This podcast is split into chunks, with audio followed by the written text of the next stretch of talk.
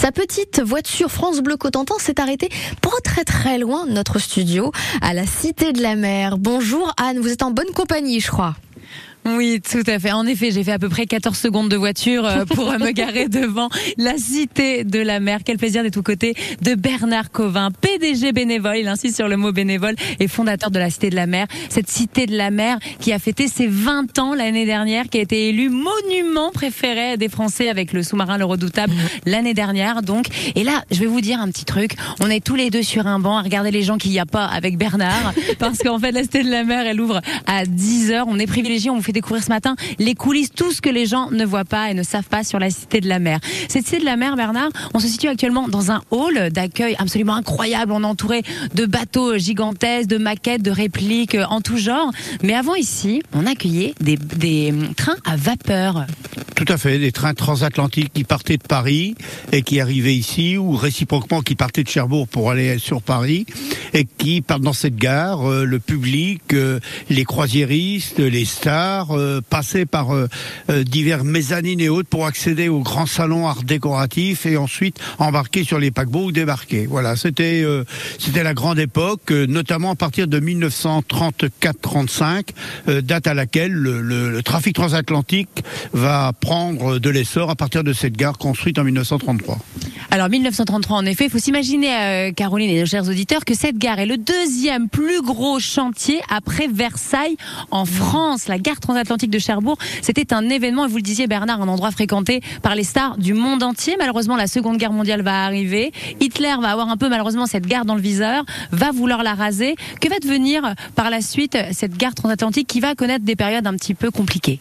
Alors, Bien après la deuxième guerre mondiale, elle finit dans un état, bien entendu, comme le port, euh, complètement, quasiment, totalement détruite. Il reste quelques morceaux ici ou là, éparses. Et à partir de 1952, avec le plan Marshall, elle est remise sur pied.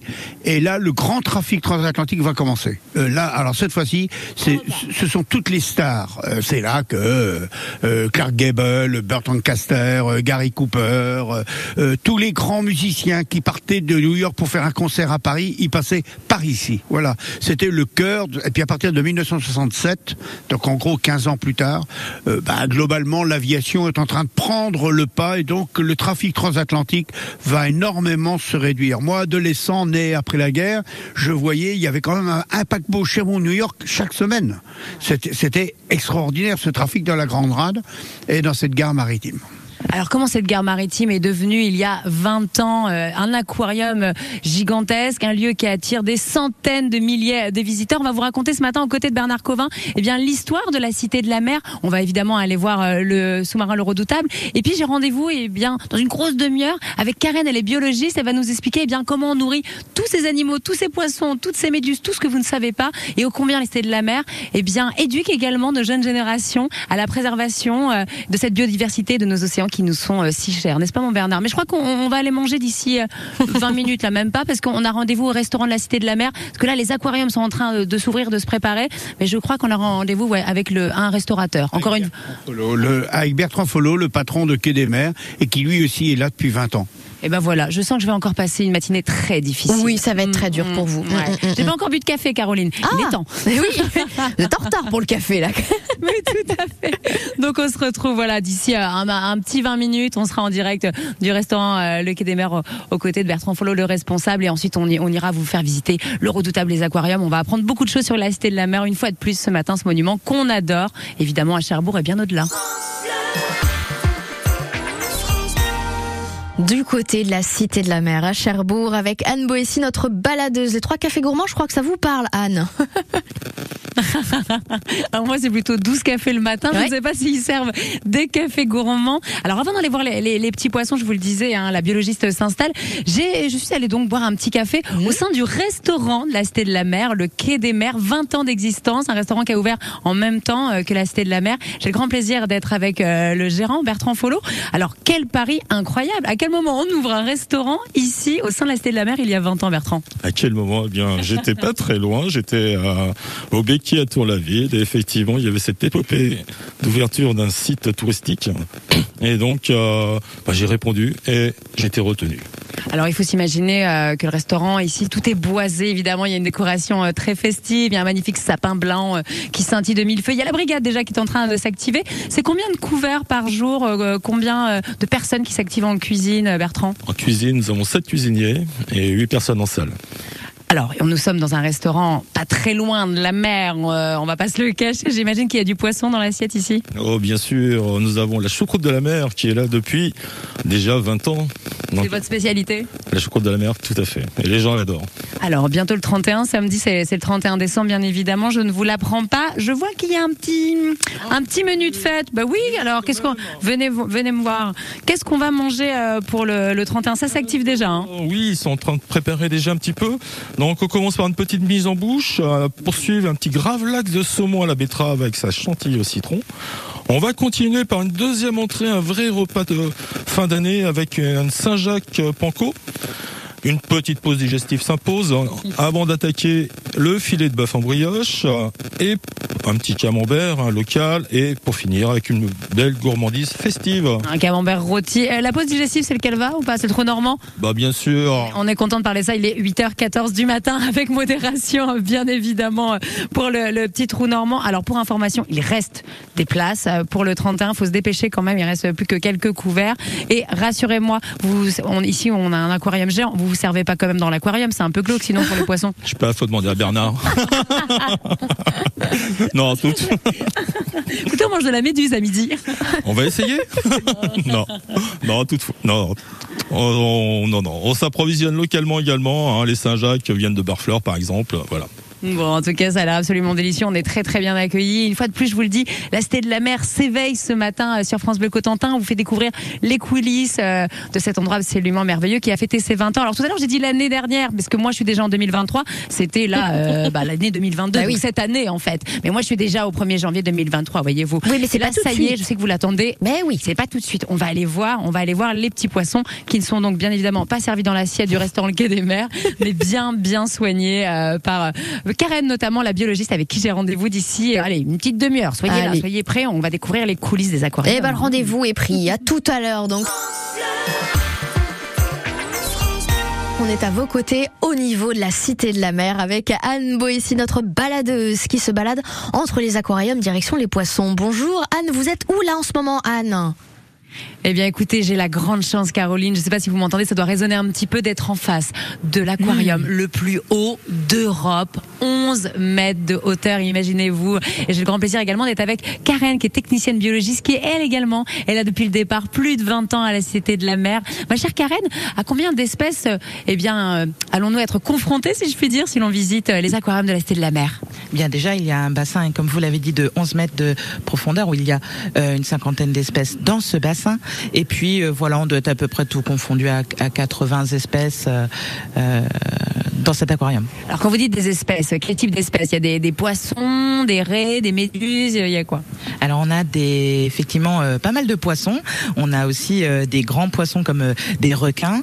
Et puis on a des espèces un petit peu plus un petit peu plus particulières comme les limules, qui sont en fait des cousins de nos araignées et de nos scorpions. Voilà. Ah, moins bien les limules. Donc on a pas mal d'espèces différentes comme euh, les méduses aussi. On a euh, plusieurs espèces euh, de méduses. on a des crustacés, euh, et effectivement des poissons. Il y a des mascottes ici un peu à la Cité de la Mer. Les limules, je suis sûre qu'elles sont pas dedans. Si si effectivement si si la limule est quand même un emblème effectivement de la cité de la mer de par euh, sa thématique euh, puisque bon elle a le sang bleu et puis euh, voilà cette euh, on a recherché en fait dans ce sang et effectivement c'est permet de euh, de soigner de soigner des, des virus voilà c'est un sang qui est assez particulier qui est capable d'isoler euh, tout ce qui est bactéries virus voilà ce qui est très intéressant Alors, on est pris un petit peu par le temps. On va retrouver Karen hein, d'ici un, un petit 10 minutes. On vous parlera également euh, du sous-marin, le redoutable, et on vous dévoilera eh bien comment tous ces poissons sont entretenus, nourris. Mais ce sera d'ici, allez, moins de 10 minutes, Caroline. on Allez, dirait le rendez-vous est pris. En direct, c'est Anne Boissy. En direct de quoi? Eh bien, de la Cité de la Mer. Anne, ils vont bien les petits poissons? Oh. Et le Ils vont excessivement bien. Ils vont excessivement bien, euh, ma chère euh, Caroline. Je suis toujours évidemment au sein de la Cité de la Mer. Je suis privilégiée. Je visite eh bien la Cité de la Mer sans le public avant que cela ouvre euh, à 10h du matin. Je suis toujours à côté de Karen, hein, qui est technicienne biologiste. Faut savoir, on vous le disait, il y a cet euh, aquarium le plus haut d'Europe, 11 mètres, mais il y a 16 autres aquariums. Et ici, le bien-être animal est primordial, Karen. Oui, effectivement, ça passe aussi par euh, la nourriture. Donc, euh, on va vraiment privilégier des aliments euh, euh, type pour humains. Ils ont des, des aliments. Alors, ils n'ont pas de, de nourriture spéciale pour Noël, mais ils ont des quand même des aliments comme les gambas, euh, des, des crevettes, euh, des, des poissons. Voilà. Et on va respecter la chaîne du froid. On va voilà, on va être comme un restaurant. C'est vraiment à la carte. Mais des gambas, j'ai envie d'être un poisson à la Cité de la Mer, moi, décidément. Et vous avez une double mission, ma chère Karen. Vous avez également une mission pédagogique. Oui, effectivement. euh, donc, on essaye de sensibiliser euh, le jeune public à la biodiversité. euh, donc, ça passe effectivement par des visites guidées avec ma collègue. Ça passe aussi par les thématiques que l'on a à la Cité de la Mer. Donc, effectivement, moi, je suis formée. J'ai été formée à la Cité de la Mer pour le tout public. Donc, effectivement, pour les jeunes, mais aussi pour des personnes en situation de handicap, par exemple. Voilà. Donc, c'est très important. Bernard Covin, euh, PDG bénévole et fondateur de la Cité de la Mer, est évidemment toujours à, à mes côtés, mon cher Bernard. Je vous vois sourire au propos euh, de Karen, parce que cette mission pédagogique, cette mission de sensibiliser les jeunes générations à la préservation euh, de la biodiversité de nos océans, c'est extrêmement important pour vous également. C'était l'un de vos objectifs.